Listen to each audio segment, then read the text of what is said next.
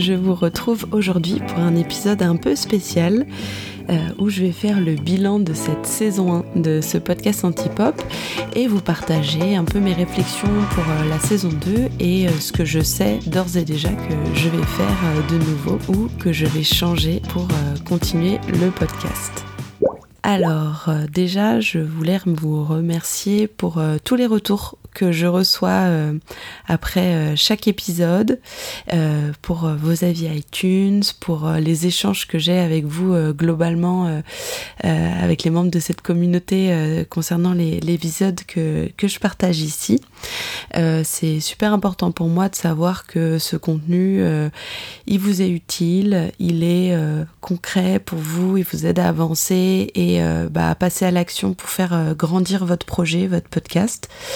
Donc merci pour euh, tous ces retours et euh, ça fait chaud au cœur et surtout bah, ça m'aide à avancer, à avoir un cap euh, pour la suite et à continuer de motiver parce que mine de rien, tu le sais toi-même si tu es podcasteur, podcasteuse, ça demande beaucoup de temps et de savoir que c'est utile à des vraies personnes derrière leurs écouteurs, bah franchement, il n'y a rien de mieux quoi.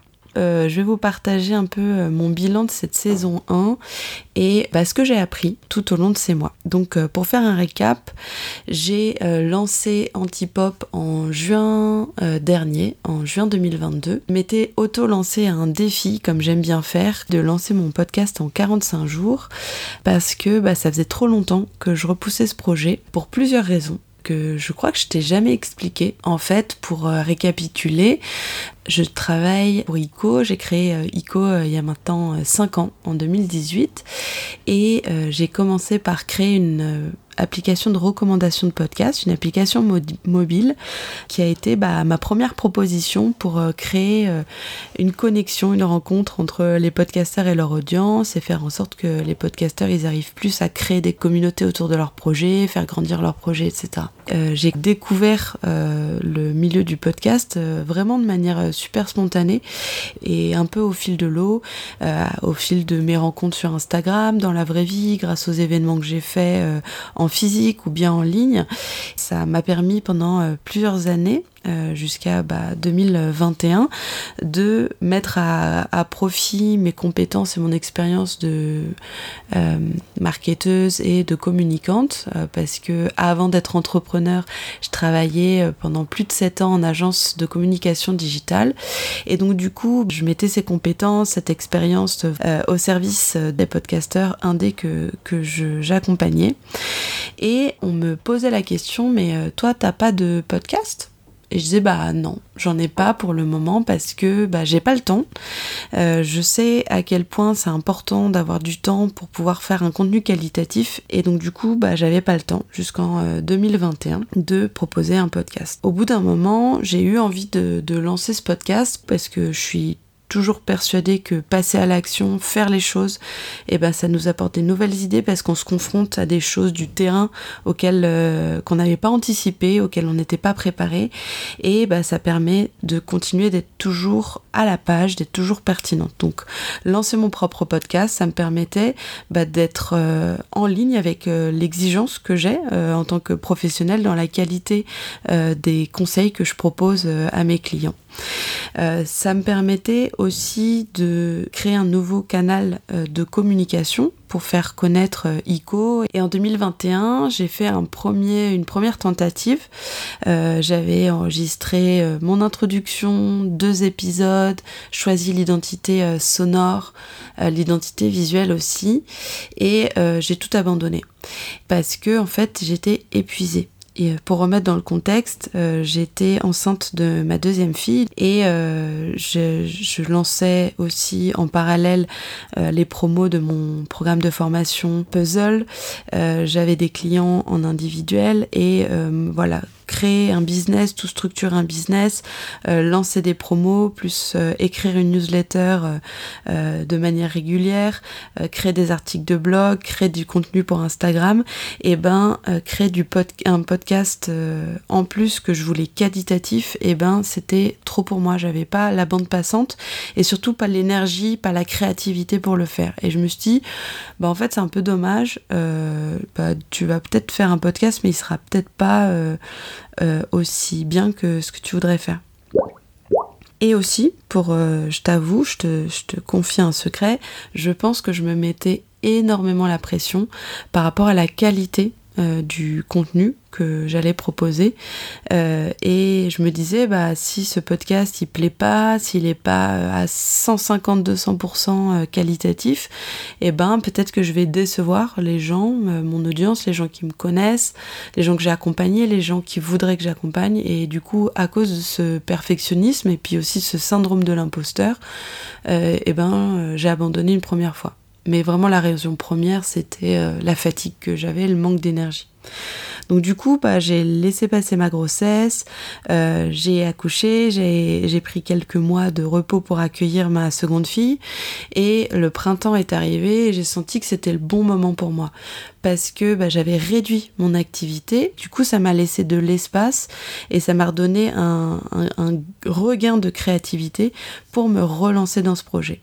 Donc c'est pour ça que en juin 2023, je me suis auto-lancé ce défi de lancer mon podcast en 45 jours. Et donc ça, c'est une des leçons que je retiens, c'est de se souvenir euh, de ses valeurs, en fait. C'est ce côté pragmatique, ce côté bah, passe à l'action et c'est plus important de passer à l'action, c'est plus important de montrer que euh, se relever les manches, d'aller euh, voir le concret, d'aller euh, se frotter au terrain, c'est un message qui est plus important pour toi de porter plutôt que de te dire que ton podcast il sera parfait de A à Z, etc. Pour moi, ça a été une manière de vraiment assumer cette authenticité que j'essaye d'avoir au quotidien avec mes clients, mais aussi dans ma communication, dans ma newsletter. Moi, je partage bah, mes échecs, mais aussi les leçons que j'apprends. J'ai pas du tout la prétention de tout savoir. Moi, c'est pas du tout ça le message que je veux euh, porter, c'est bah, dire bah oui, moi j'ai une expertise, euh, j'ai plus de 12 ans d'expérience dans la communication, dans les stratégies digitales, dans le marketing. Donc ça c'est vraiment mon expérience. Là aujourd'hui, euh, bah, je sors de ma zone de confort, je teste quelque chose de nouveau qui est de lancer mon propre podcast. Euh, ça va me permettre d'appliquer mes propres conseils, ça va me permettre d'avoir des nouvelles idées et ça va me permettre aussi d'alimenter mon business puisque bah, c'est aussi la raison pour laquelle je communique euh, en tant que Anne-Claire Leca. Un deuxième point que j'ai appris avec cette saison 1 de Antipop, c'est de pas oublier d'être spontané et de pas trop m'enfermer dans un cadre. Moi, j'aime bien pour avancer avoir des, des, templates, des structures, des cadres, une ligne édito qui est, qui est carrée. Et euh, c'est ce que j'ai fait. Donc, euh, j'ai respecté le cadre que je m'étais donné, qui était de faire euh, une ligne édito composée de deux formats, des chroniques solo et des épisodes collectifs où je demandais à ma communauté de partager leur retour d'expérience sur un point précis. Et je me suis rendu compte au bout de quelques mois bah, que, en fait, j'avais aussi envie de partager de manière un peu spontanée des choses que j'allais découvrir, des, euh, idées que, que j'avais, et de me donner aussi un peu de la liberté par rapport à ma ligne édito. Parce que je le dis souvent à mes clients, mais je suis la maîtresse de mon podcast, en fait c'est moi qui décide, et euh, mon audience elle me suivra. Donc euh, si j'ai envie de plus parler de mon quotidien d'entrepreneur, des coulisses de mes projets, eh ben je peux le faire, je peux proposer des hors-séries, je peux y aller petit à petit et je dois me donner la liberté de le faire. Un troisième enseignement que j'ai eu avec cette saison 1, c'est de pas chercher à faire trop compliqué.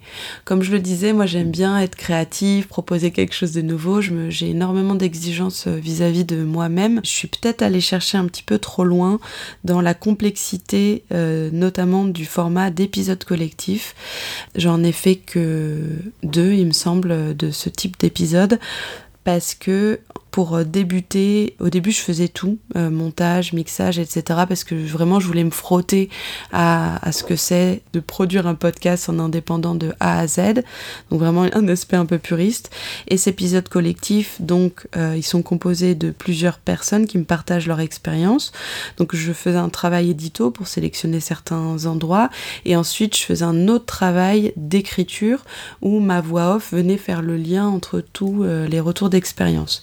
Donc ça, en termes de conception, mais aussi en termes de montage, ça a été vraiment quelque chose d'assez complexe. Audacity m'a planté plusieurs fois, j'en avais parlé euh, d'ailleurs sur LinkedIn. Donc la leçon que je me donne, c'est d'être bienveillante avec moi-même et d'y aller petit à petit. C'est-à-dire que me dire bah tu débutes, bah regarde ta vision cible, ta vision idéale et peut-être regarde comment est-ce que tu peux la simplifier pour que le passage à l'action ne soit pas trop douloureux. Voilà pour euh, les bilans que j'ai de cette euh, première saison et euh, je vais te partager ce que j'ai envie de faire pour la saison 2 qui arrive très très très rapidement. Donc première réflexion pour la saison 2, c'est que maintenant je vais déléguer euh, le mixage et euh, une partie du montage parce que je me suis rendu compte que de vouloir faire tout moi-même, euh, bah, ça m'a appris beaucoup. Mais à côté, je communique sur les réseaux sociaux, j'ai une newsletter, j'anime une communauté de plus de 250 personnes sur Discord. Euh, j'ai un, programme euh, puzzle avec une promo à animer, organiser des masterclass. Et en plus, euh, j'ai des clients en individuel. Rien que de te faire la liste de tout ce que je fais, ça me donne le tournis. Donc, il faut absolument que maintenant que j'ai fait ma propre expérience et que je suis capable de déléguer, eh ben, je le fasse. Donc, saison 2, je vais vraiment déléguer la partie montage et mixage. Je vais simplifier la structure. Euh, avant, en saison 1, j'utilisais une, une, intro différente à chaque fois avec un petit peu des prises d'ambiance et tout. Je vais euh, simplifier ça et avoir toujours la même intro. Ça sera peut-être moins créatif, ça sera peut-être moins surprenant, mais il y a d'autres euh, médias sur lesquels, d'autres canaux sur lesquels je suis surprenante, ma newsletter où je suis super spontanée, je partage des photos, des blagues, etc. Donc ça sera du coup pour d'autres canaux mes épisodes normaux ils seront structurés parce que ça me facilitera la production. Ensuite, je vais introduire un nouveau format pour ma saison 2, ça va être des interviews parce que je me refais pas. Moi, ce que j'aime, c'est créer du lien, c'est euh, découvrir des nouvelles personnes, découvrir euh, des nouvelles techniques. Et euh, donc, je vais interviewer des podcasteurs dont j'ai observé qu'ils faisaient quelque chose de spécial, qu'ils avaient un talent euh, spécifique qu'ils appliquaient sur euh, leur podcast et je vais les interviewer sur ce sujet pour qu'ils nous partagent concrètement comment ils font, quelle est leur méthode, quel est leur process pour que vous puissiez passer à l'action aussi sur votre podcast. C'est vraiment une manière de plus d'incarner cette promesse que je vous fais à chaque épisode qui est de vous partager du contenu concret. Et aussi, je trouve que bah, c'est très en accord avec une de mes valeurs qui est le collectif. Comme je disais, moi je pense pas tout savoir, tout avoir fait. Je pense que je peux toujours m'inspirer euh, et apprendre et grandir au contact des autres. Et donc du coup, interviewer des personnes et les inviter sur mon podcast, je trouve que ça a énormément de sens. Aussi, qu'est-ce qu'il y aura de nouveau sur Antipop? Eh bien, il y aura une nouvelle identité euh, visuelle euh, qui est euh, aussi lié à toute une refonte de mon positionnement en tant que pro une, et qui a un impact sur ma communication et aussi sur euh, mon identité visuelle. Et donc du coup, ce podcast aura une nouvelle cover tout bientôt. Et je vais aussi euh, encore plus intégrer ce podcast dans l'écosystème de contenu que je fais et euh, vraiment créer des ponts entre le podcast et mon blog que je vais remonter parce qu'il a été down. J'ai oublié de payer mon serveur tout connement et mon, mon blog euh, a été off pendant plusieurs mois et là c'est bon, je vais avoir le temps de le remonter. Donc proposer des transcriptions, proposer des approches complémentaires par rapport à ce que je partage dans, cette, dans ce podcast. Euh, bien l'intégrer avec euh, ma newsletter. Ça, c'est quelque chose que je fais déjà et euh, que je vais continuer à faire. Et aussi vous proposer des ressources exclusives, des templates qui vous permettre d'aller plus loin, de passer à l'action. Et ce que je vais continuer à faire aussi, c'est de continuer à bien débriefer chaque épisode avec les membres de la communauté EcoFactory. Il euh, faut savoir qu'à chaque nouvel épisode, et eh ben, on, en parle sur, euh, le, sur la communauté. Ça permet d'avoir des retours d'expérience de chacun. Moi, ça me permet aussi de savoir ce qui vous plaît, ce qui vous plaît pas. Euh, si vous êtes posé des questions à la suite d'un épisode et que vous avez envie que, je creuse. Donc moi, je vais continuer de vous inviter à réagir à chaque épisode, à me proposer des nouveaux thèmes, des nouveaux sujets d'épisodes et surtout, surtout à partager votre expérience parce que c'est vraiment ça qui m'anime. Voilà, merci de m'avoir écouté jusqu'au bout. J'espère que ce bilan et projection pour la saison 2 euh, t'a intéressé. Euh, si tu as des questions ou si tu as des réactions, franchement, viens me voir. Euh, soit tu viens me parler sur LinkedIn, Anne-Claire Leca, soit si tu es dans la communauté Discord, viens me parler en MP ou en débrief d'épisode, comme je disais. C'est toujours super intéressant pour moi et enrichissant de voir quel est l'impact de ce contenu sur vous. À très vite